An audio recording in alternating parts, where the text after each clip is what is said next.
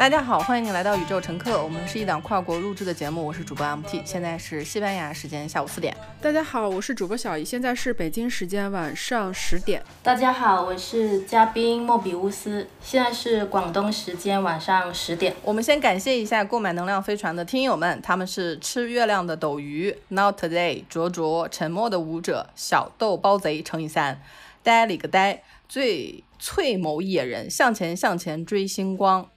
英格尔、波鲁、西兰花、一月、公布唐娟、金豆豆、一桶莲花、九千零一的幸存者、向日葵、喂喂为什么、Flying 哈哈、透过枝丫、我好开心、没没没有吧、小哈、盐叶、宝蓝波斯坦、大家不喜欢下雨天、木兰、佳木加加、W 骄傲。我这边念一下，在那个微信公众账号付费的一些用户，因为比较多，所以我就随机念了。就珊瑚礁、阿乌、白驹过隙、果冻、周小溪、哈哈、海豹突击队队长、敏敏、呃丽丽，还有西雨，好多人。翠某野人、祝某某是夏夏夏夏夏天呀。嗯，酸汤鱼面、碳酸泡泡徐、程逸飞、亭子间、小橘子变成大壮，不加糖，还有很多很多朋友，非常感谢大家的支持。然后我们没有办法一一全都念出来，但是还是非常感谢大家，可以把自己的一些收入，然后购买一些付费的内容。对，我们现在请莫比乌斯详细的介绍一下自己。大家好，我是莫比乌斯，我是沿海城市某个国企的员工，一个热衷于自我探索。自我教育的终身学习者，我也是莫比乌斯的个人播客主播，很高兴今天能够来到宇宙乘客跟 MT 和小姨聊天，也很高兴能够跟宇宙乘客的听友们分享我的故事。莫比乌斯是南方人对吧？所以你的口音跟我们北方的口音不太一样。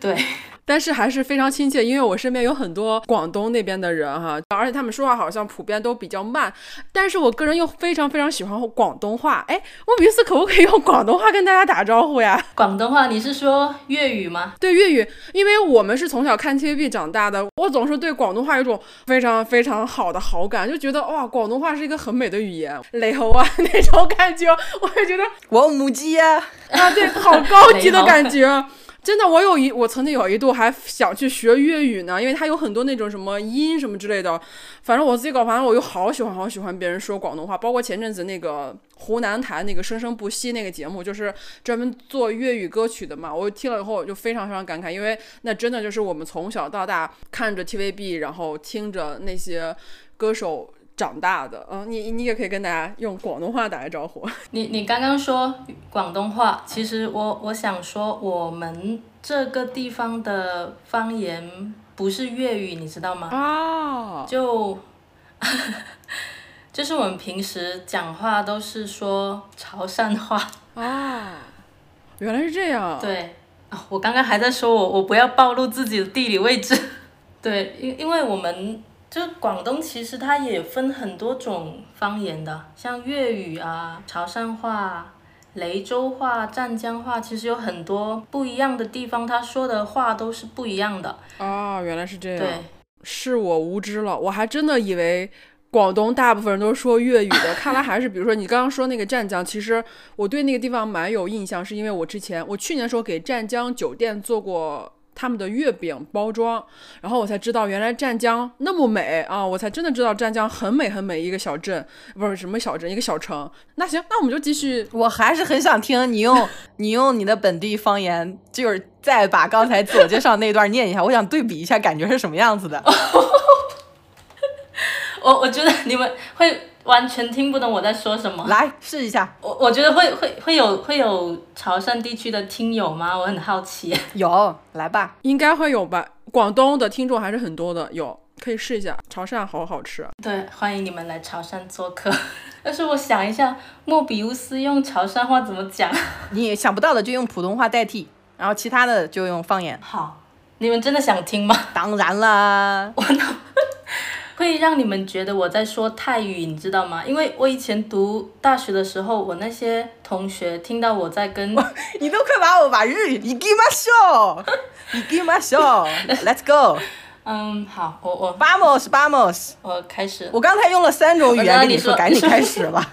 好，大家好，我是嘉宾莫比乌斯，我是沿海城市的一个国际的网港，一个热衷于自我探索、自我教育该终身学习者。我也是莫比乌斯的个人博客该主播。嗯。完了，哇，好听！哎，他有点闽南话的感觉，哎，真的，他有有点，是不是有点闽南话的感觉？是是是，对对是，应该我感觉应该是同个语系的那种吧，有点像早年听那个爱拼才会赢。嗯，对对对对，是。而且你发现吗？就比较新的词儿。就比如说名字啊，还有播客，它都是只能用普通话代替。对对对。但是它可能说传统一些的词都有方言，它所以它一旦说到比较新的东西，我后来在想，哇，幸好这是播客，因为你如果用文字记录的话，你这个方言就记录不上了。没没有办法用文字。对，这种感觉还真是挺不一样的。我我今天。上午跟小姨，我们俩在聊天嘛，我就说我去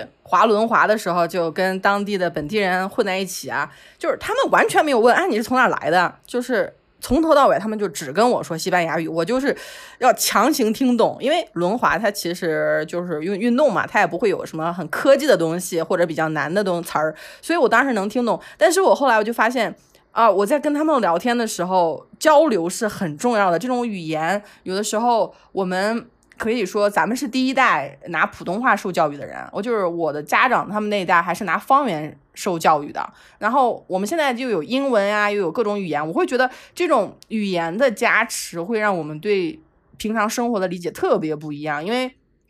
我去滑轮滑的时候就特别紧张，因为在中国的话，我就觉得啊，多大年纪了还学轮滑？但是哎，在这边所有的人年纪几乎都比我大，还有老还有老头阿姨在学，所以我就感觉哎。这种语言，你去活在里面的感觉的时候，就感觉被语言泡着。我觉得语言虽然摸不到，但它其实其实挺重要的，它承载了特别多的信息。莫比乌斯自己开播客的时候是受我们启发吗？对，很大一部分原因是受到宇宙乘客的启发。那你介绍一下，你听宇宙乘客多久啦？然后你的感觉是什么？我我记得最开始。听宇宙乘客应该是二零二一年的九月份吧，应该是九月份的时候，到现在差不多也有一年的时间了。就因为我我本身大学是读英语专业的，然后我我感觉我感觉我对语言其实还是会挺感兴趣的。然后像，虽然我没有没有出过国。但是我我我身边有一些朋友，他是在国外那边生活，然后会经常跟我们分享国外那边的他他的所见所闻啊，他的感触什么的。所以当我听到《宇宙乘客》是一档跨国录制的播客，我就觉得很让我感觉很新鲜，然后就一直一直有在听你们的播客。你刚才提到跨国这个事情。我很心，我很唏嘘。我跟小姨已经三年没有见过了。小姨上一次来伦敦找我的时候，刚好是二零一九年疫情之前。我们等于说三年完全没有办法见到面，就挺神奇的。就但是也不感觉是三年这么长。就是我会隔段时间就会整理我的相册，因为我相册大概有三万多张，将近四万的，就是照片。我会定期整理，我会翻看以前在上海的日子，在之前在旅行的日子。我真的有算过，就是一下子三，因为。去年不是二零一九年去的时候是大概九月底去的，然后我大概在那待了半个多月，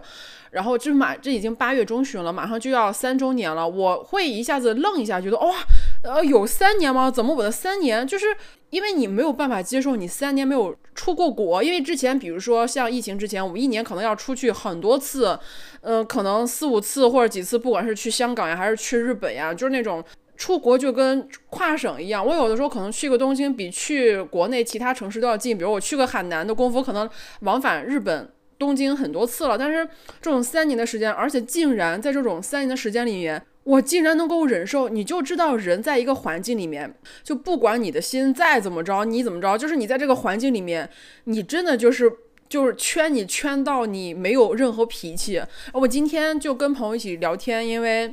我一个好朋友从深圳出差到北京，然后我们平常都是在网络上联系，就是我的其他的北京的好朋友，其实跟他不认识，但是大家都知道彼此存在。我今天就把大家攒起来，但是由于周六嘛，所以每个人他可能周六时间都会比较比较紧一点。然后我们大概放了三茬，然后见面分着见。你刚刚说到语言这个问题，因为我们今天聊的时候就有两个人，一个是学俄语的，他之前在俄罗斯的圣彼得堡上学；一个人是在中国传媒念那个孟加拉语这种小语种的，在圣彼得堡，包括我那个朋友在非洲工作了六年，就是大家在一起聊的时候，你就会很开心，大家不停的聊各种工作，然后聊我们现在呃这些。市场的这种趋势聊的最多还是如何能赚到更多的钱，因为我们会发现身边有很多人赚了很多钱，但是我们自己在去做的时候，会发现我们会对金钱有一种羞耻。那比如说早些年的时候，很多人就是在做一些团购，真的赚了很多钱，但是在那个当下的时候，我们竟然觉得说我去做团购或者是做代购是一件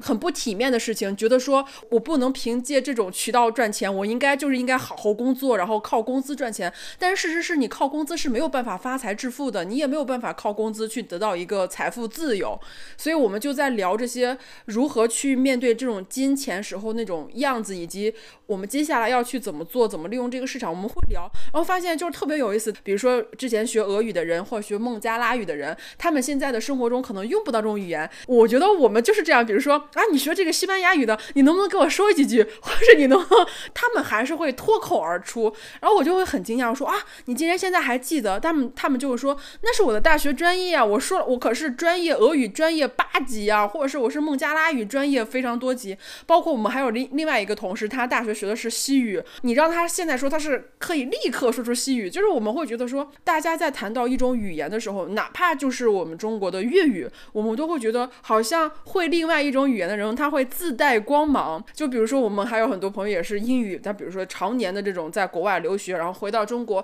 他也可以脱。脱口而出说一很好的英文，我会发现，在这些语言上，大家都会说你学英文有什么用呢？但是我可以说一个很实际的例子，就是我这个深圳的朋友，之前在纽约待过四年，他的英语是非常非常溜的。之前我们在公司的时候，我们是有跟苹果合作的，就是我们会定期的去跟去苹果上海的总部去参加会议，去见他们的高层，去介绍我们这个产品。我们派出的代表就是我这个朋友，因为只有他说一一系列流利的英语，而且他在那种国外的生活过，可以非常非常快速，而且没有任何狭，就是这种交流障碍去跟跟到苹果总部那些人沟通。他在这种工作层面上，他是有更多比别人更多的机会的。他也许不是业务最优秀，但是他就在那个专业里面或在那个领域里面，他是最可以去。承担，所以他代表我们公司去跟苹果，每次跟苹果合作都是他去代表我们去发言。就是你会发现，有拥有这些语言优势的人，他的确是在工作中，尤其是在这种现在完全是一个怎么说？我觉得是比较偏全球主义社。全球主义的这个一个社会里面，他是真的是能够获得很多很多其他的这种机会，这些机会为他之后的人脉、为他之后的工作、为他之后的创业，以及为他之后哪怕是找一份工作，都提供了很多很多很多可能。我跟他们聊天，我会觉得说，哇，就真的很棒。你只有在交流的过程中，在面对面这种过程中，在语言的这种挥发中，就大家从全国各地来，然后来自不同的地方交流的时候，你才能够。感知到这种语言的魅力，以及是说大家在交流过程中你能够获得的力量。我们今天晚上就在群里说，我说今天太开心了，因为没有什么比真实的坐在一起，或者是真实的彼此在一起聊聊天那种感觉更好的了。它可能比你看一部电影，或者是去消费一些东西那种快乐可能会更持久，而且。大家聊的时候真的是能够互相的启发彼此，然后就像你分享一下你的生活，我分享我的，我们有没有可以更可取的？比如说你在哪方面赚到了很多钱，那分享出来，大家是不是也可以套用这个思路？你真的会发现，真的聊天，然后一起聊聊这些事情很开心，就是还是要去交流，交融中获得很多很多快感。呀，空气突然安静了，你们俩倒是说话呀！莫比乌斯，你是个见习主播对吧？你都自己开播客了，你要学会抢麦。这个麦我抢到了，待会儿你就没了。那那那我那我来说一点。我记得在前面一期播客里面，小姨有有说过，其实做宇宙乘客这档播客最大的受益者其实是两位主播自己。因为你们在嗯每个月录制播客之前，肯定都得大量去输入很多信息，然后内化为自己的东西，然后在录播客的时候又大量输出。就像刚刚小姨分享她她今天跟朋友见面的一些感受啊什么的，确实就是这样子。因为我觉得好像我们要把某一件事情。做好之前，自然而然会，呃，花很多时间去做很多功课，这在无形中也会给自己增加压力，然后就帮助我们在做这个准备工作的时候更加细心、更加专注。这这是我在听之前每一期。宇宙乘客的内容，你刚才提到一个关键词压力啊，其实我没有这样去想。哦，呃，因为这一期我专门提出了，我说这期连这期连标题都没有，因为以前有标题的时候，嘉宾和小姨就在使劲的往标题上靠，使劲的说我有没有跑题，哎呀，我说我说这个标题其实都是录完我随便起的，因为莫比乌斯他留的言啊，他以前的备注啊，我觉得好的我就直接抓来做标题了，跟我们讲的有没有关系不重要。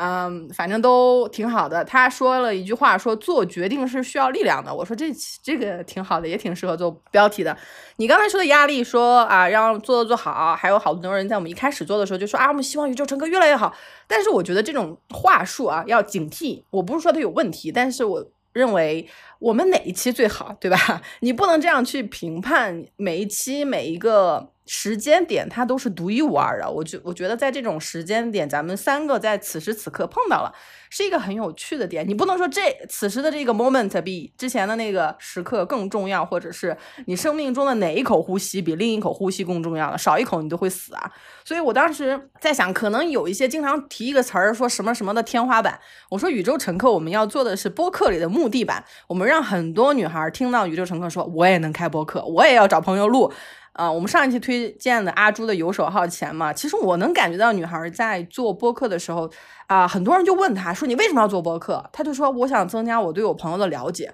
我说哇，好真诚，你知道。你知道男男人之前来采访我们，就是说啊，你们知道什么什么是流量密码？我说我们从来没有从这个角度去思考过问题，我们也其实不知道为什么我们现在有这么多的关注。那很多朋友说我从你们那儿获得了力量，我心想，这个力量即使我们这档播客不存在，你该发现它的时候还是会发现，你发现的本来就是你自己的力量，很多。嗯，在我们沟通的过程中，我们也认识了一些人。比如说，我去发推特的时候，我去描述我在英语学习的时候，因为我的英语老师，我的日语老师非常的传统，他会说伊藤诗织跟别人吃饭被强奸了，这是他自己的错误。跟他因为这个事情就闹得挺不愉快的。我就说，我们的社会对女性太苛刻了。你一个女性想要工作当工作机会，跟另外人吃饭，他就说那是女生自己不小心，你自己啊一定要保护好自己。我说。难道我们不应该训练男孩子不要去强奸别人吗？而不是说女孩子到处都要怎么穿衣服，怎么几点要回家？我后来在想，我在吐槽这个事情的时候，推特上的一些朋友就说：“你把它开了。”我说：“哎。”我说我怎么从来就没有想到可以把我的日语老师开掉这件事情？的确是因为我是付费的那个人，但是我长久以来还是说，哎，我要尊重我的老师，我要，呃，既然花了钱，呃，建立了一个很好的联系以后，我就应该保持这段关系。我们上一期能量飞船主要讲了，就是为什么学校不教我们交朋友，学校也不教我们断朋友啊，学校也不教我们怎么跟一段有毒的关系断舍离啊。我在跟 Twitter 上的人沟，嗯，朋友沟沟通的时候，他们就会说，不要让自己受委屈。然后后来就恍然大悟，因为这个日语老师是朋友介绍的，那我不上这个课以后，确实对吧，面子上有点难看。但是我在沟通的过程中就会发现，我找到了我的同温层，这同温层里面活的都特别自在。他们就说不让自己受委屈，你这个老师你不喜欢你就换一个。后来因为是我花钱，我才是那个老板啊，所以我就换了一个以后，我就每天就跟他跟他讲女权的这些东西，讲了一个月，我的日语老师把价钱翻了一倍。因为他觉得自己太便宜了，就我就发现我的鼓励是实打实的，对自己造成了经济上的伤害。但是我也很高兴，我也继续在买他的课。所以说，我觉得发现哎挺有趣的。以前很多呃，我可能说有自己也有讨好性人格，也有说对不好的关系一再忍受的情况，而这些都是我们在沟通的时候，我会发现哦，原来我可以不用再这么做了。刚刚。MT 说：“我我我说的那句，嗯，在无形中给自己增加压力那一句，可能我表达会有一点失误。我我我想说的是，就是之前 MT 在我的播客里面留言说，下一期播客可能会就会又采用我的那句话来做标题，然后就是这些时刻都会让我觉得说，好像自己的一些。思想啊，观点啊，就就跟很遥远地方的另外一些人产生碰撞，我就会觉得很很开心。在这个过程中，我就觉得会有一种把把自己的过往经历跟我学过的一些知识串联起来的这种感觉，就好像之前乔布斯的一个演讲中他说过，connecting the dots，把每一个点连接起来。把碎片的经历都串联起来，能够串联成完整的人生，所以我我非常同意，呃，MT 跟小姨的观点，就是说女性要拿起笔来创作，要拿起话筒，勇敢发出自己的声音。包括我前阵子去回听宇宙乘客之前的播客内容，我我发现每一次听都会有不同的感受，比如第二十八期。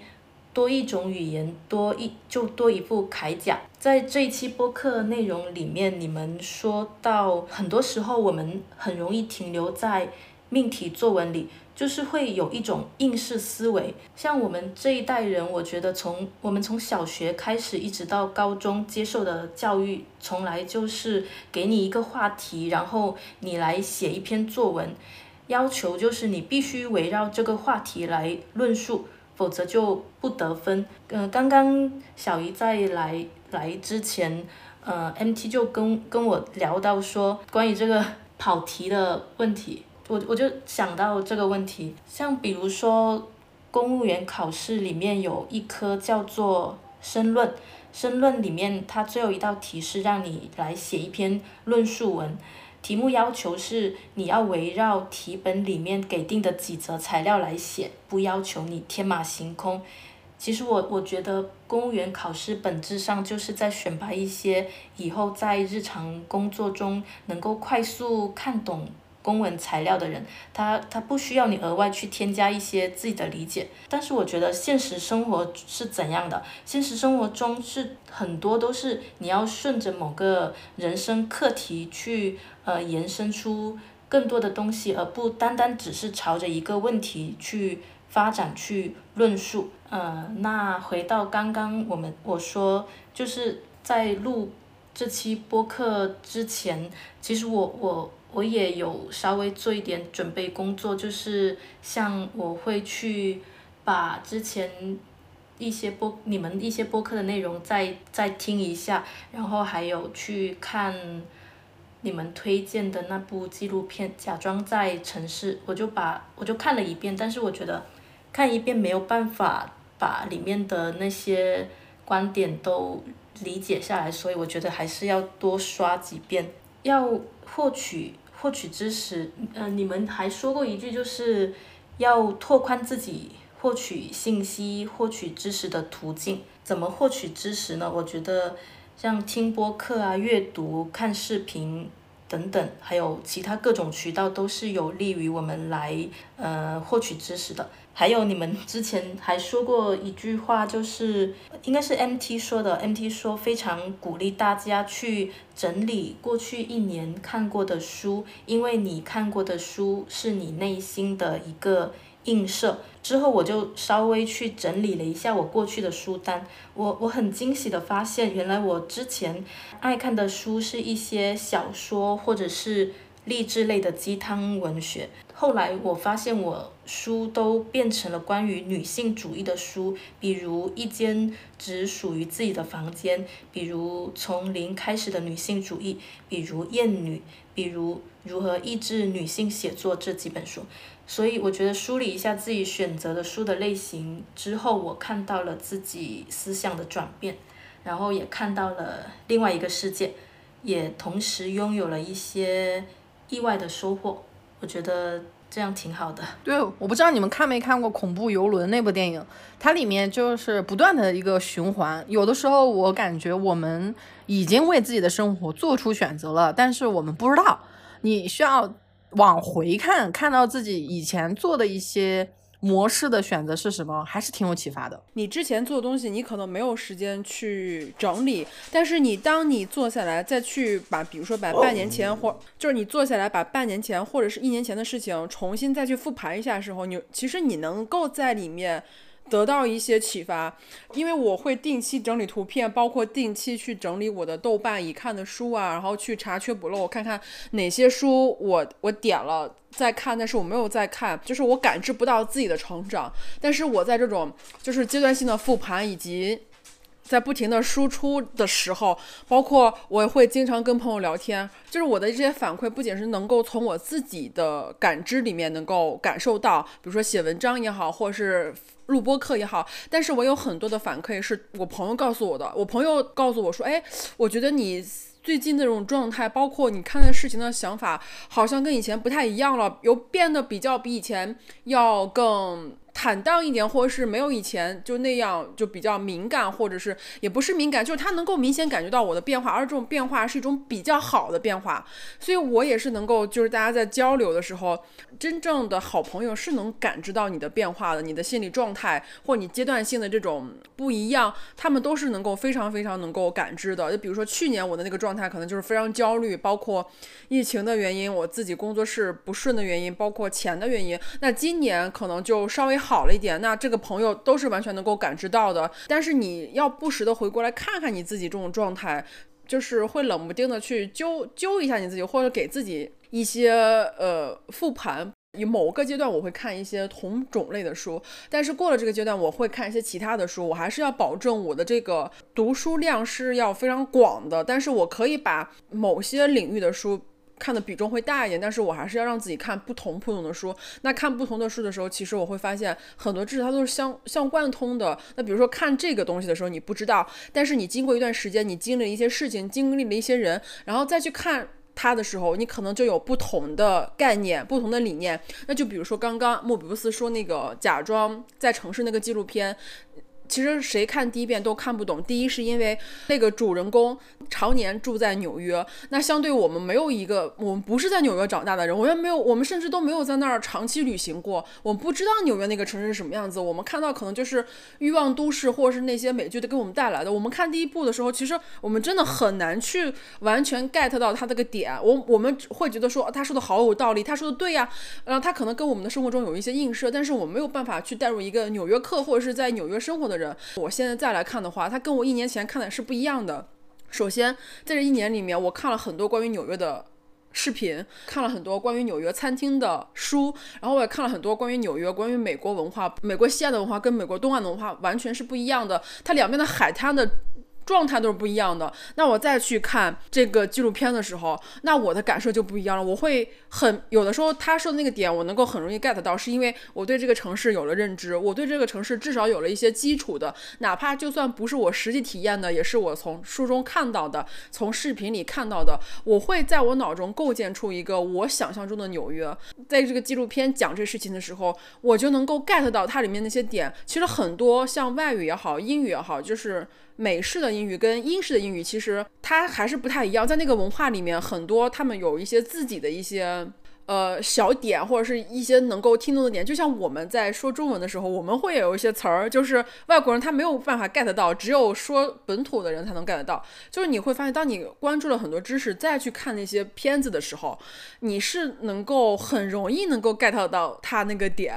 日常中摄入的这所有的信息，不管是从人，还是从视频，还是从音频，还是从书籍里面，它会让你整个人更丰满一点，然后再去面对其他很多事情的时候，你会发现哦，原来是这样，而且它会辅助你更好的去理解这个事情，它会让你去思考。东西的时候更深入，或是你能够看到一些别人看不到的东西，而不是浅浅的一个层面。就好像今天，其实我们在聊天的时候，我们还问我一个朋友，因为他想去做自己的内容创作平台。比如说，我现在要去创业，我不可能再去造汽车了，因为汽车已经有了，我没有办法去做造一个更厉害的汽车。我可能会在某个点上去专专注一个部分。我们就会问他，你你喜欢什么？他说我不知道。你的特长是什么？他说好像也没有什么特别异于常人的。打不出差异化来，然后也做不出自己喜欢的东西。因为你一旦做自己不喜欢的东西，这个东西是没有办法持久的。你可能做了半年，做了一年，然后因为它始终不是你喜欢的东西，你只是为了流量而做的话，这个东西一定不会持久。这也是我们看到，就是不管是呃播客也好，还是视频也好，还是其他的一些短视频各个平台也好，有些人他做着做着就消失了，是因为他如果不是真心爱这个事情的话，他如果为了流量或是为了赚。快钱的话，他是很难在里面获得满足感跟愉悦感的。相比，他也没有办法更好的去得到一些他想要那种反馈、那种成就感或者那种尊重感。所以，我觉得就很多事情，你可能在接触了大量的信息，你看到更多以后，包括你看一些书，是可以很直接的去跟这些名人，这个名人打引号，就是这些我们日常生活中够不到那些人去。想就是去看他们的智慧，就是比如说那些已经去世的人，或者是呃还还活在这个世上但是很厉害的人，去跟他们沟通，去看他们是怎么过的。虽然说我们不能一比一的照搬，但是你也能够从里面能够总结出适合你自己的，然后再结合线下去跟朋友聊天，再看看当代年轻人他们那些就是那些方法有没有自己可以适用的，就是都可以试。我们在想，不管你想做成什么样子，或者你想做任何内容，你都。不需要担心说，哎，我能不能做好，或是我能做到什么地步？最需要担心的，或是你最需要做，就是你先把这个东西做起来，你先去发布你第一条播客，先去发布你第一条动态，先去发布你的第一张照片或你第一个影视。你做的第一步都是永远是先去把它做出来，因为你只有在做的过程中，你才能够思考你接下来要做什么。没有人能够在一开始就跑赢了一个赛道，那其实太难了。所以这个东西，我觉得。也是说，不管是看书、看视频，还是跟朋友交流，这些东西其实它都不能缺离任何。你也不能说我天天在家看书，我就能够看出个门道来。你也需要跟朋友交流啊。所以这些东西都是相辅相成的。只不过说，我是觉得说，阅读是一种非常非常相对来说比较廉价、比较能够让任何人都可以实现的一种获取知识一种很好的方法。但是你还有其他很多的方式去获得。如果仅仅靠读书，我觉得也可能也不是最好，或者是唯一的一种方式。所以我觉得还是要在生活中去开辟非常非常多其他的场景，让自己获取知识这种过程中，你可能不仅能认识到很多朋友，你也可以去让自己获取信息的速度也会更快，或是怎么说，就是它是一种很愉悦的感受。因为呃，你跟书籍对话，跟跟人对话，这两种感受是不一样的，也不能互相替代。所以我觉得都是可以并行的。小时候看那些片子，那时候什么都不懂，看也就看一个乐呵。但是你现在再去回头看那些小时候看的片子，你就能够明白，哎，导演的想法是什么样。他这个片子其实他他是要突出一些什么想法。就是你只有有了一定的经验，有了一定的一些思考，你才能够读。我有的时候就跟 MT 说，我说啊，这本书二三十年前就有了，我为什么不早读？MT 就说，你如果早读，你可能也读不到那个想法，因为。他这本书现在这个时候出现在面前，就是适合你这个时候读的，所以有些事情可能还是多方面吧，多思维的去接受一些东西，就是也也会有很多压力在了，但是心里其实还还还是越来越轻松，因为你知道这个规则是什么，你知道这个世界怎么运转的，你知道这些原则或者怎怎么着，你就会可能在活就是在生活中可能会更自如吧。对你刚才说那个朋友，我补充一下，就。我有一个二零一二年认识的朋友，今年刚好是十周年。我有的时候去看他的时候，呃，因为他我们两个去茶餐厅，那个当地的菜单我就不太认识。他就比如多士这个东西，我就不知道是什么。它是 toast，它是吐司。我说哦，他说你去年也问过这个问题，因为我有的时候一年去一次，我就找他玩。我就说他存了一个我的副本，在他的印象里面，就这个事情我已经完全忘记了。我感觉。我是第一次看到多事这两个字，我确实不知道。后来也是他在读硕士的过程中，因为那时候我已经在工作了，我就问他，我说啊，你上学是什么感觉？他说啊，怎么怎么样？我说那我也想继续上学。他就当时跟我说了四个字儿，他说那你要快。我当时我就感觉哇，就是因为这种朋友的感觉，他认识你好几年，他给你的建议，我会觉得比较信赖他。在整个过程中，我在跟他交流的过程中。时不时的会感觉，你自己对自己的感知是二十四小时和自己在一起，但是你跟朋友的感觉是他隔一段时间见一次，他对你的副本，比如说你自己是一个连续迭代的版本，但是他的话只有一点零和二点零，他能非常清楚看到你两个版本的你之间的变化，这个是我之前没有意识到的。还有另外一个就是刚才说那种生活呀，还有我我最近在练轮滑，因为是一个初学者，所以我。在学到说我们的人身上是有核心的，他们很多教练都在聊这个事情，说你的核心要稳。我当时就不知道核心是什么地方，我大概以为它是腹肌那一块儿吧。但是他整个在讲述的过程中，我才发现，如果你想要身体你的脚要转向的话，你首先要脸要转到你想要转的方向，紧接着你的上半身要朝过去，你的腰要用力，你的脚才会跟着走。我当时想，哎。这就好像说我们在用眼睛，还有看到一些想要的生活，看到比较憧憬的东西的时候，我们的眼睛先到了那里。但是你需要 do your research，就是要做一些研究，你的身体要动起来，你的腰要用劲儿，你的大腿要用劲儿。我之前在轮滑之前都没有感觉到自己身上有那么多块肌肉，你就要去想怎么样像一条毛巾一样把自己拧过去。我当时在。在学这些轮滑的技巧的时候，我才发现，当你去学这些东西的时候，呃，比如说我是三十多岁练轮滑，当然也有小孩班嘛。但我说小孩他能有这种感悟吗？他肯定不会啊。但我也确实不认为说轮滑这种事儿确实是很多家长啊就给小孩儿要逼他去练啊，小孩摔倒了不喜欢。我后来在想，你在给别人做父母之前，的确是要给自己先做父母的。那我就是在这种过程的。学习的时候才会发现，你就算三十啊，比如说十年前给我一上一堂轮滑课，这些所有的想法我都不会有，因为十年前的我自己跟现在我自己不一样。同一篇文章，同一个纪录片，都能看出不一样的感觉。刚刚小姨说到，呃，她之前焦虑的状态，我想到其实我我上上周也有点焦虑，但具体因为什么焦虑我也不知道，就感觉整个人状态特别差。然后觉得为什么好像生活突然间就没有了意义，然后我就在想说有什么方法可以消解这种生活的无意义感呢？然后我我那个周末我就我就列了一张 list，然后我就写着说，呃。去去听播客，去写作，去看纪录片，去健身，去玩，去逛公园，去结识新朋友，跟朋友聊天之类之类的。然后写完这张 list 之后，我自己就有点震惊，说明明能做的事情有这么多，哪有什么时间去焦虑啊，去感伤啊什么的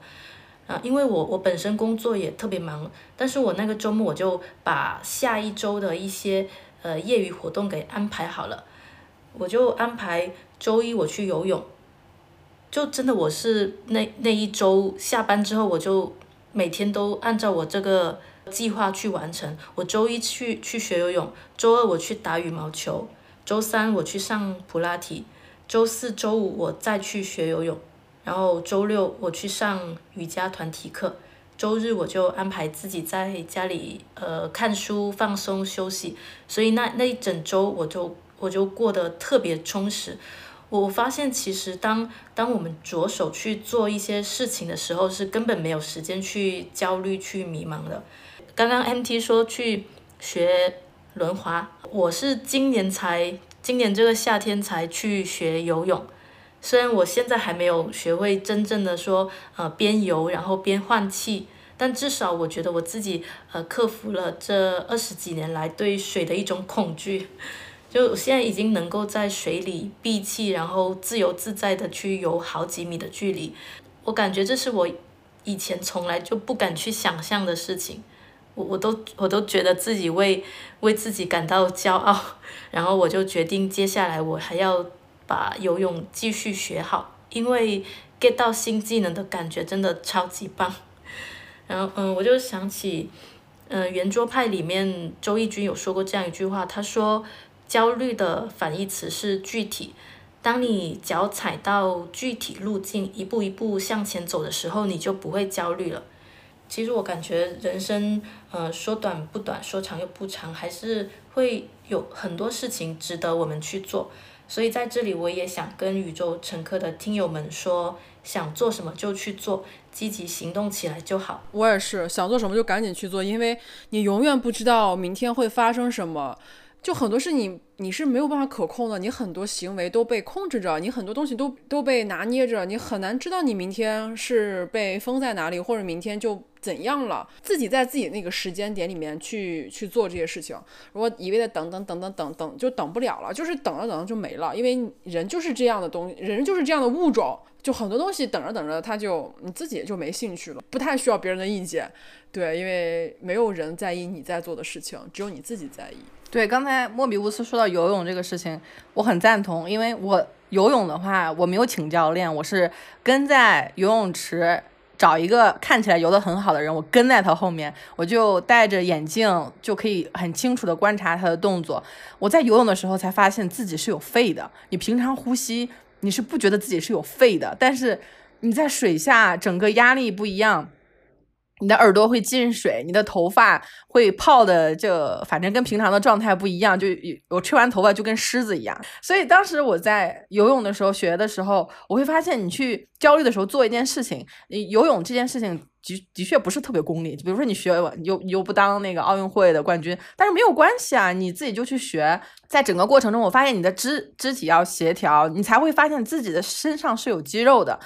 你要用到什么胳膊？要我到现在都不会踩水，我一直很想学踩水。呃，在国内的话，我经常去北京体育大学的游泳池游泳，我记得门票是十块钱。啊，当时他就呃划了一个浅水区，很多小孩人特别多，挺烦的。另外呢，就是成人区，但是你必须要有深水证才能进。我那个深水证就一直没考下来，就是成为一个。遗憾，我到现在都不知道怎么踩水，但是我可以游的呃比较自如，不至于呛水。所以在整个过程中，我就会发现，在国内的情况下，就是什么都得要证儿，你得证明啊，你去那个深水，你有资格进入深水区以后，你才可以进。但是我要练踩水的话，在浅水区就很练得很很不方便，因为浅水区的它那个高度没有没有那个足够的空间让我去练踩水，所以这就变成了一个。完美的闭环，我要先证明我有资格进入深水区，我才可以进。但是我只有进到深水区，才会有条件去练踩水，所以导致的一个闭环就是我一直没有拿到这个机会。有的时候也会让我感觉到像是一种鸡生蛋和蛋生鸡的关系。你必须要先证明你能做好这个事情，你能开好一个播客，你才会去做。但你不做，你怎么知道你能不能做好呢？这个时候就是不要给自己设太多的。障碍，我其实觉得把心态放平啊，跟朋友聊聊天。我其实觉得，我去听很多听友的播客的时候，就会感觉到他们是很喜欢沟通，很喜欢交流。那文字的媒介之前有过公众号嘛，也是十万加，但是我觉得，哎，声音的媒介会不会跟文字又不一样？这就是一个新的实验嘛。你刚刚说那个游泳的事情，我其实我因为我不是在很多 中国的。很多城市生活过嘛？就北京，它的游泳馆是必须要办证的。就是你办证之后，呃，你就是比如说你现在在浅水区，如果你要去深水区去的话，你得考那个证。但是我发现我在杭州，它是不需要深水证的，就是我就可以，而且我就连办游泳证我都不需要，我就交钱进去游就好了。我会发现每个城市它也是完全不一样的。而且我个人也非常非常喜欢游泳，我会觉得说，就是你在跟大自然接触的时候，你会，你真的是有一种敬畏之心。每个人他获得的点都不一。一样，就有的人非常非常，就是比如说我现在有个朋友，他很痴迷骑自行车，他可以每天大概骑二三十公里。啊，对我们，我就比如说对我来说，会觉得啊啊，那好热呀，这个天骑二三十公里好热，但他就会在里面得到快感。所以说，我们不需要在乎别人怎么想这件事情，你就做就好，因为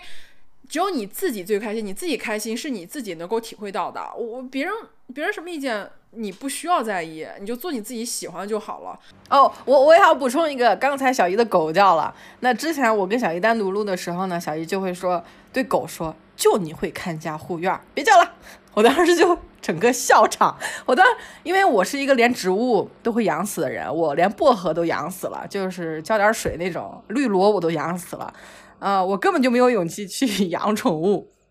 看到小姨养宠物，我去她家的时候，就感觉她的狗。就像一个人一样，我当时感觉这种沟通，我真的很羡慕。我将来真的很想养条狗，但是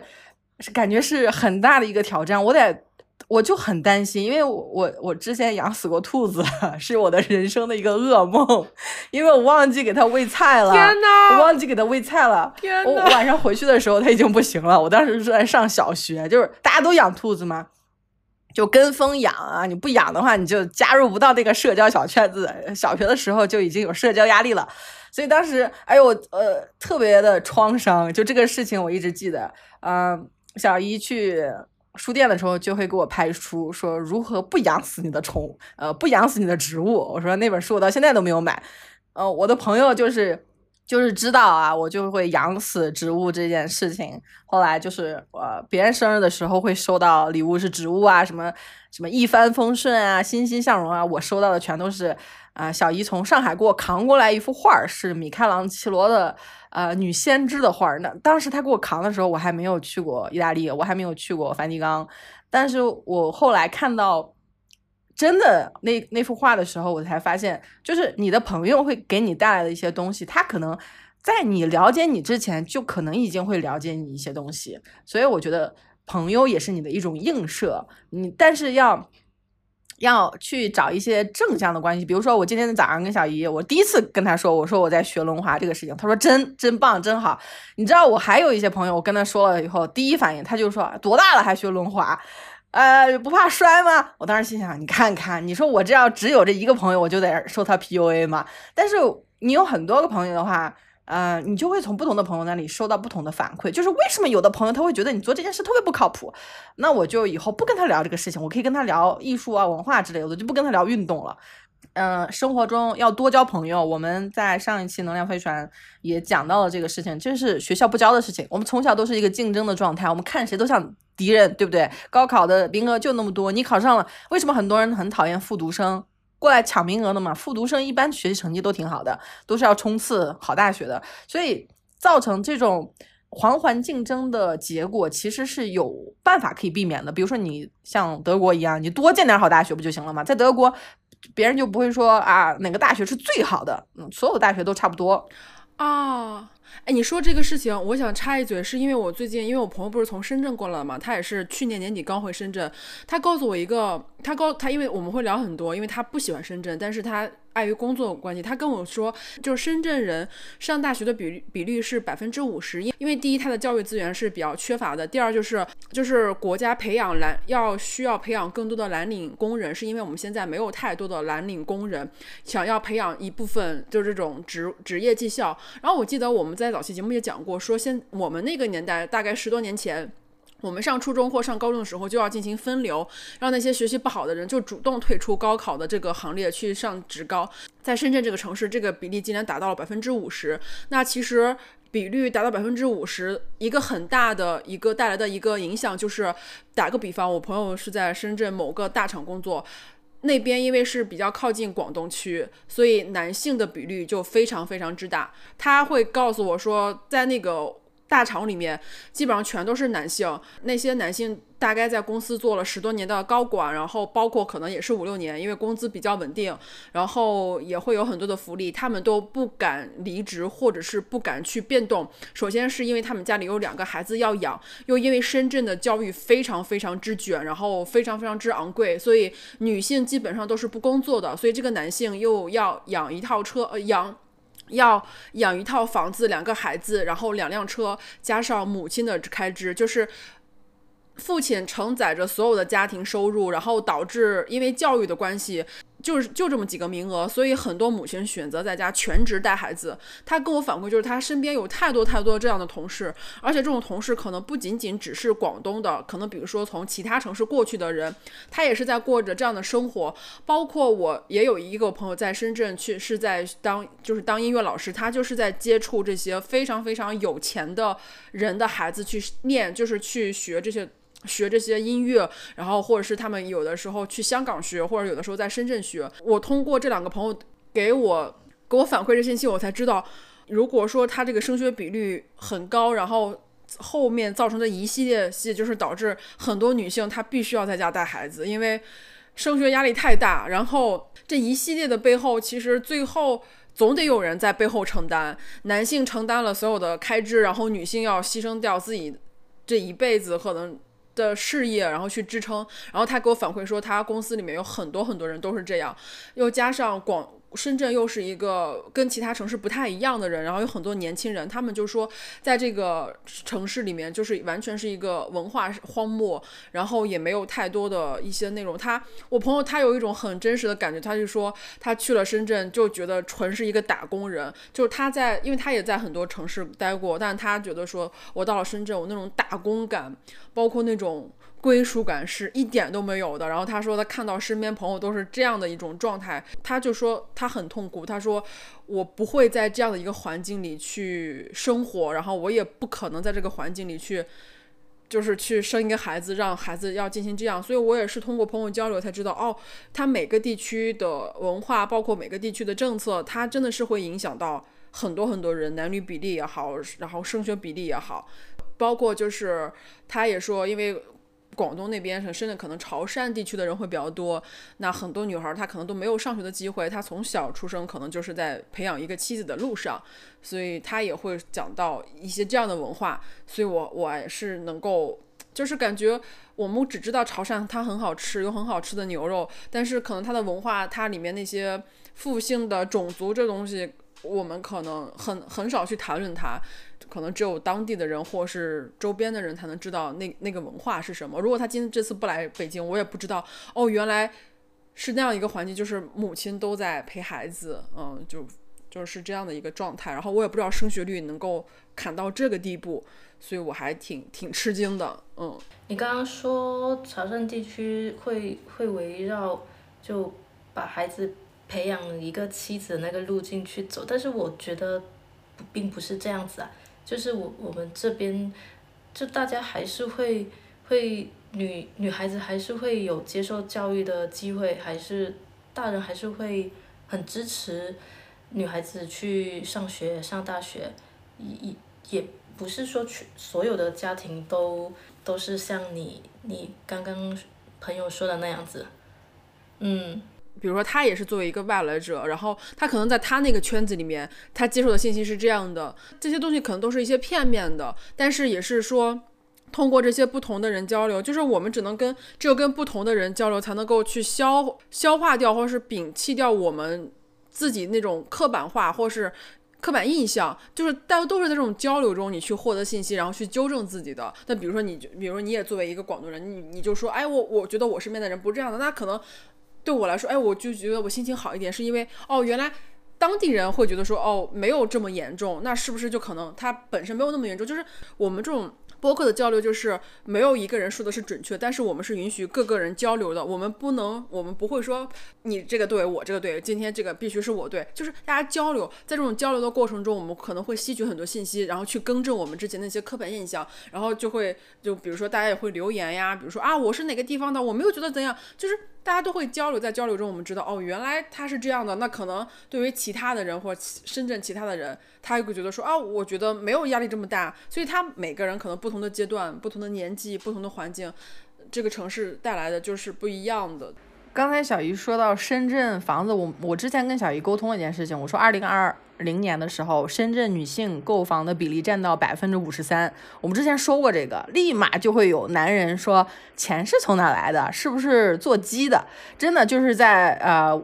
互联网上面就直接这样去质疑，而且有很多文章都在质疑说，深圳女孩为什么要买房？她你看买房的时候叫人家女性，可是，在论述的过程中就变成了你是女孩啊，女就是直接这么问说，女孩为什么要买房？说有四个原因啊，房子比婚姻更让人有安全感啊，经济独立啊，有条件买啊，家庭支持啊，婚前一。就是一人一套。我当时在看，整个社会都没有人问说男人为什么要买房，就是女人买房，你就要不停的去解释啊，为什么要自己买？男人买房就没人解释啊，全家支持啊，而且也没有问男人你的钱是从哪来的，你是不是做牛郎赚来的，就没有这样的文章去这样去写。我们在生活中，前两天我跟小叶在讨论这个事情，就是说很多人就说啊，女孩不用给他买房，你们家是女儿哈哈，你省了一套房子，就是很多这样的。日常生活中的厌女症和不支持女性有自己独立的房产，全球百分之五十的人口是女性，只占有世界地皮的百分之一。就你如果不买的话，你就一直要租房子嘛。当然，你说租房子有租房的灵活，看个人的选择。但是你买房，我们都知道，房地产的增值每年会有百分之五到百分之十个点的。价值的增长，那像这个过程中，早几年在北京买房的，你想他转手一卖，对吧？升值好几百万都是有可能的。在整个过程中，我们就会发现，女性你要做一些选择，就像是一个弱者，你不管做什么选择，都要不停的去解释自己啊。你去做这个事情，你滑轮滑，你为什么要去滑轮滑啊？你玩钢琴，你为什么要弹钢琴啊？你去留学，你为什么要留学？你你会发现，整个他在怀疑你。在打压你的这些积极性的过程中，都本质上抱有对你深深的不信任，就是感觉你没有那个脑子为自己做决定，你也没有那个钱帮自己做决定，而且你是一个女孩，你将来跟男人走就好了，你为什么要自己买房子？所以这些我们有了一些性别意识以后，再去看这些文章的时候，你反过来读，你就说，哎，为什么说女性购买者超过男性？他就会说啊，是一个。很反常的事情，因为他这些写文章的这些人背后的那支笔也是有性别的，所以说我现在在看很多文章的时候，经常说为什么我每次看都是女司机出事儿，对吧？男男司机出事儿就是司机出事儿呢？所以我们在这种头脑里面的刻板印象会不断加深我们自己的厌女症，嗯，这个。我希望“厌女”这个词儿能被更多人了解。上野千鹤子那本《厌女》的那本书，更多的女性能够快速的看完。因为有些人说我看了一年没看完，我很痛苦。我当时心想，我们已经有这么多从零开始的女性主义啊，虽然它啊自由女自由主义女权一直在被诟病，但是还是有能够学习的地方。马上上野千鹤子的书也不好买了，所以说能。赶紧买电子版，买电子版这些书啊，很多书你可能说二零二二年能看，二零二三年就不一定了，对吧？啊，女性与权利很早就已经被限购两本，我也不知道他在怕什么，一本薄薄的小册子而已。对，上野千鹤子的书是这样的，他现在出版过的上野千鹤子的书不会再版了，然后这个是得到了一些明确的消息，所以有些东西你如果现在不读。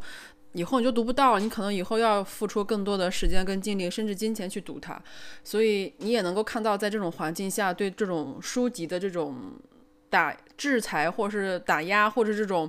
在你不经意的时间，就不经意的过程中，你可能想不到这些事情。就是为什么它不会再二再版了？为什么有人说十多年都可以再版很多次，不停的去翻新，不停的去做成精就是精装版，然后不停的去翻新，有的书可以。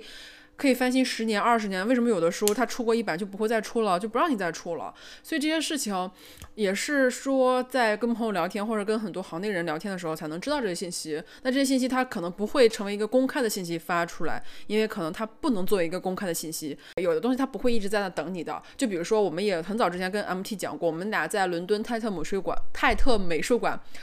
划那个秋千，我走的时候还说，哎呀，下次再来。但是我走了没多久，那个秋千就拆掉了。那很多东西它不会停在原地的，有的是因为政治原因，有的是因为社会的原因，有的时候很多其他原因。政治国际环境形势下，很多东西它可能真的就是转瞬即逝，今天一个局势，明天就一个局势。那比如说还有一个事情，就是我刚刚讲到《生生不息》这个。这个节目是讲的是港台的关系，在生生不息之后，其实已经敲定了要开一个新的节目，叫《宝岛记》，要讲台湾的歌手，因为我们也是看着台湾的这些东西长大的。但是因为最近台海局势非常的严重，这档节目撤销了，所以很多东西它就是一个你完全想不到的东西。所以在当下能够看到东西、能够体验的东西，就去尽快体验。没有说等你怎样怎样了，还是那句话，等你怎样怎样再去做那件事情的时候，你可能永远都没有办法去做那件事情。就当下没有最好的时候，就是当下你做的那个时候就是最好的时候。今天今天早上其实我我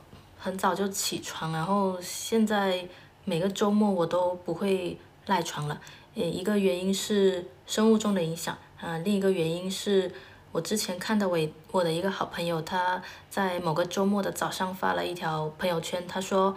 健身狗的周末不配睡懒觉，然后他配了一张图片，是他在健身房出了一身汗，然后呃自拍了一一张照片，然后我反观自己，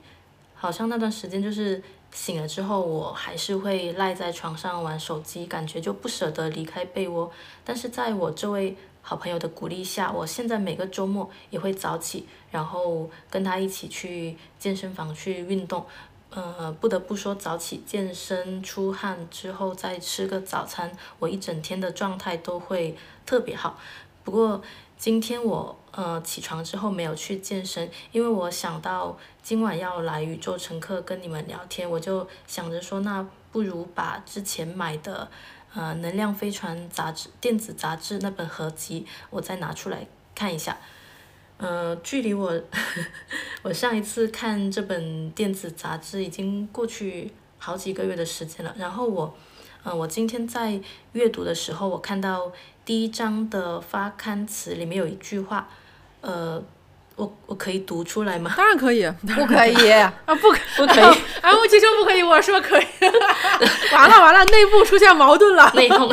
你们统统一一下。版权是 版权是两个人的，一般我不建议就是说这样去念，因为你看我们的版权意识是多么的薄弱，对不对？我们去念一些书籍啊，或者是一些其实是没有取得原作者的嗯呃同意的，我们其实是会有一点这样的考虑，因为。我们自己做了电子杂志以后，经常有朋友，我就看其他朋友，因为啊，漫游夜车的主播 Jane 他推荐啊，给朋友说能量飞船，他朋友第一句话就是有盗版吗？我当时心想完蛋了，我说这还怎么做知识付费啊？你可以用你的观点概括出来，就是你读了以后的感受，但是我觉得不需要直接去念我们付费杂 杂志里的内容。那我念一句好不好？就一一小句。好好好。短短的短短的一句，就是你们说，呃，当你看过这世界，你便可以相信自己的判断。另一种生活方式当然是可能的。就这句，就这句话。我记得我第一次读到这句话的时候，其实内心感受并没有特别深。但是经过这几个月以来，随着我读的书越来越多，听的播客内容越来越多，我好像对这句话有了更加深刻的感知和理解。因为很多时候我们会听到别人对我们说：“呃，你不要总是想太多。”但是我想说的是，恰恰是这份想太想太多，在保护我们自己免受伤害。刚刚有说到，呃，在我们这个地方。就就我们刚刚那个讨论，呃，其实其实我们就是家长还是会会支持我们受教育，但是唯独有一点就是，我感觉我们这个地区的大人就是不允许你选择不结婚，这是这我觉得是大部分的家长都会不知道是我们这个地区的家长这么认为，还是说全全国全世界都会有这样的家长。的这种想法，嗯，可以这么说吧，在二零二一年以前，我的整个人生似乎就是建立在女生到了一定的年龄就是一定要结婚生孩子这样的一个论断上面。但是我我其实我现在很庆幸的是，时至今日，我的想法已经慢慢发生了改变。我发现作为一个人，作为一名女性是。可以没有一个最应该做什么事的年龄的，没有该结婚的年龄，没有该生孩子的年龄，甚至我现在开始不相信那些所谓的最佳生育年龄。我感觉这一套说辞就是一些人发明出来增加女性焦虑的。我觉得其实我们的人生是可以有更多的选择的，不一定要在三十岁之前就所谓的安定下来。呃，像我之前在我自己的博客里面也有提到，说我有朋友在工作几年之后，他又决定出国留学，回到校园继续深造。呃，我也有听过一些人在快节奏的工作和生活里，他突然想要慢下来，所以他辞职，拥有了 gap year 间隔年，让自己安静下来，去思考一下接下来的路要怎么走。那其实。呃，每个人的成长环境不同，每个人也有自己的人生课题。我觉得并不是说别人做了什么，我们就马上要跟着去做。至少我们可以不被周围的声音裹挟，因为并不是所有人都去做的事情，它就是正确的事情。我前阵子在我的微信那个界面置顶里面，我写了两个词组，一个是。平静的快乐，另一个是独立的自由。我觉得平静的前提是，你做出了自己想要的选择，并且心甘情愿的去承担一切后果。这也是我经常对自己所说的：任何事情，只要你心甘情愿，就会变得理所应当。嗯，虽然虽然已经三十岁了，但我时常感觉我的人生才刚刚开始。就像我刚刚跟跟你们分享的，我去学游泳、去打羽毛球、去上普拉提，其实这些是我在以前的人生里面都很少去经历的事情。但是我现在我就觉得说，呃，生活是我自己的，我我一定要。把自己的时间夺回来，去做我自己真正感兴趣、呃想做的一些事情。然后下一阶段，我就想安排一些时间去学射击，还有还有溜冰。嗯，我觉得自己在处理这些人生课题的时候，就尚且还是有一种呃懵懵懂懂的状态，所以好像我暂时还不想要把。自己的人生跟，呃，另一个人的人生绑定在一起，这是我的一些想法、一些看法。你刚才说到这些选择的时候，我首先想到，大家去冰淇淋店的时候，就会看到一字儿排开的所有的口味的冰淇淋的口味。我之前遇到了一家很好的店，我就许诺自己，我说要把自己的所有的口味都尝尝一遍。我一开始的时候，我就喜欢吃啊开心果味儿的。还有咖啡味儿的，我每次就点那几个。后来我就说，我为什么不尝试一些其他的选择呢？后来我才发现，你知道，你尝试到了酸奶味儿的冰淇淋以后，我一一直很不喜欢酸奶的那种口味。但是我没想到，说酸奶的口味做成冰淇淋以后那么好吃，特别是西班牙这边有一个品牌叫摇摇，我就很震惊，因为我以为我不喜欢的东西，在我尝试了以后，我才发现我喜欢。在这个过程当中，我就发现你没，你可能只有过上了你想要的生活，你才会说啊，原来我喜欢的生活是这个样子的。因为我之前有一个朋友，他一直没有全职的工作，他已经工作了二十年。他全部都是 part time，全都是在这个学校呃做语言老师啊，每天工作四个小时或者是三个小时就下班了啊。他的老板就跟他说：“我要跟你签全职的合同。”他说：“我不要，谢谢，我不要，因为我不想。”他说：“我下午的时间我要留给自己学中文，我要留给自己去学。”三味贤，他还自己学了跆拳道黑带。我当时在跟他说的时候，我说：“你怎么知道你喜欢过这样的生活呢？”他说：“我并不知道我喜欢跆拳道啊黑带去练，但是我知道我不喜欢做。”一些事情以后我就规避他，规避他以后我就有了很多的时间。我去交朋友的时候，听到别人说跆拳道这个事情，我才去学。学了以后就一发不可收拾，一直学到了黑带。我说哦，原来是这样，就是你可能要给自己留一段空窗期。你不是说辞职的时候就要想到找下家这件事情啊？裸辞这件事，很多人也不推荐，说你千万不能裸辞，你要找到工作。但是我几年前辞了职以后。就再也没有找过工作，就跑到读书这条路，这也是我就也完全不知道的未来。是你要先过上一点点，你要先去尝一下这个酸奶味儿的冰淇淋，你才会说哦，这跟我想象中的味道好像不一样。就是我原来以为我不喜欢，但是后来发现喜欢，后来我才发现生活中。你可能要多给自己一些尝试的机会，你特别是在啊国内就没有这些菩提果呀这个水果嘛，你可能在去其他的国家去吃的时候，特别是前几年有个很火的歌叫 Mojito，就是它这个没法翻译，就像你刚才说那个翻呃方言一样，你到主播呀还有莫莫比乌斯这几个字的时候，你的方言里面就没有概括到，但你的名字你要找到。一部分的自我的话，你可能就要先学普通话，所以我会觉得每一种语言，呃，特别是很多人就是比较功利，说你学了这个语言干嘛，对吧？你以后能好好找工作吗？你先学，你学了以后，你才会发现你能用这个语言去干嘛。我现在很惊讶的发现，就是学了语言以后，去看一些视频啊，不需要字幕啊，我就不需要退出来，因为以前我看日语的啊综艺节目啊，我只能看熟肉。生肉我看不了，没有翻译，但现在我就可以看生肉，就完全不受限制。我就会发现啊，原来你去你去听懂，比如说你说阿里嘎多和阿里嘎多ございます是完全不一样的感觉，但是你翻译的话都是一样的，都是谢谢。它这种敬语里面存在的一些东西，嗯，语言里面就像一个信息的 一个密码包一样，你是没有办法把它百分百翻译成另外一个。YouTube 以前是有人工去提交翻译审核，它 把这个功能撤掉了，它现在用人工智能去翻译，就是因为人去翻译的时候，他会往里面插很多的广告，他经常，因为我之前有义务翻译过，嗯。一些英文的视频，我就会把我自己的名字写在后面。那你说 YouTube 它是删还是不删呢？那我翻译者的名字，按理说它是在信息里面是有，但是我把它放在字幕里，到底算不算违规？所以有很多